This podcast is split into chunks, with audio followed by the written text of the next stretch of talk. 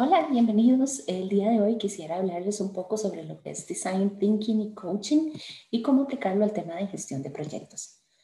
Muchas veces nos ponemos a pensar sobre las cosas importantes que tenemos en la vida, como la familia, la salud, la vida social, el desarrollo personal o profesional, el dinero, los temas de espiritualidad y cómo estos afectan nuestra misión eh, de vida, lo que tenemos identificado como nuestro objetivo.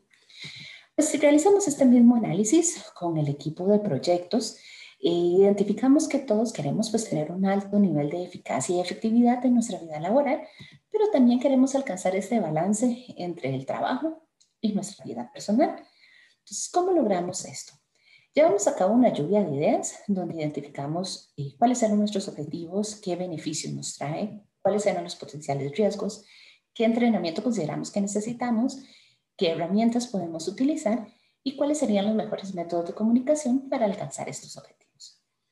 Después definimos nuestro plan de trabajo, donde identificamos cuáles capacitaciones íbamos a llevar, las herramientas que vamos a utilizar, cuál iba a ser nuestro plan de comunicación, definimos cuáles iban a ser nuestros entregables y fechas de entrega y cómo íbamos a darle seguimiento a estos entregables y proyectos, con el fin de alcanzar nuestra meta, que es esta gestión de proyectos de manera autogestionada y que nos permitiría pues una, mejor, eh, una mayor flexibilidad laboral.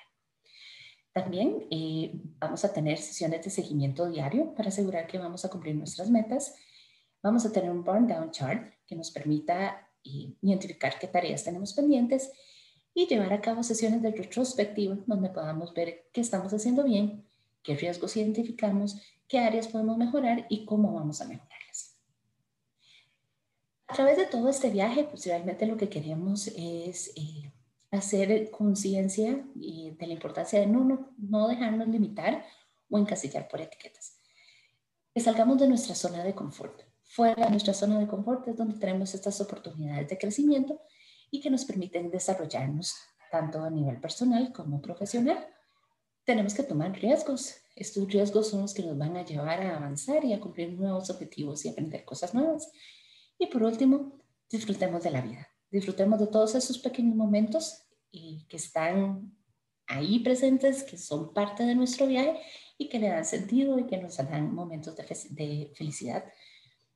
Y lo importante es el viaje y debemos de aprovechar. Gracias.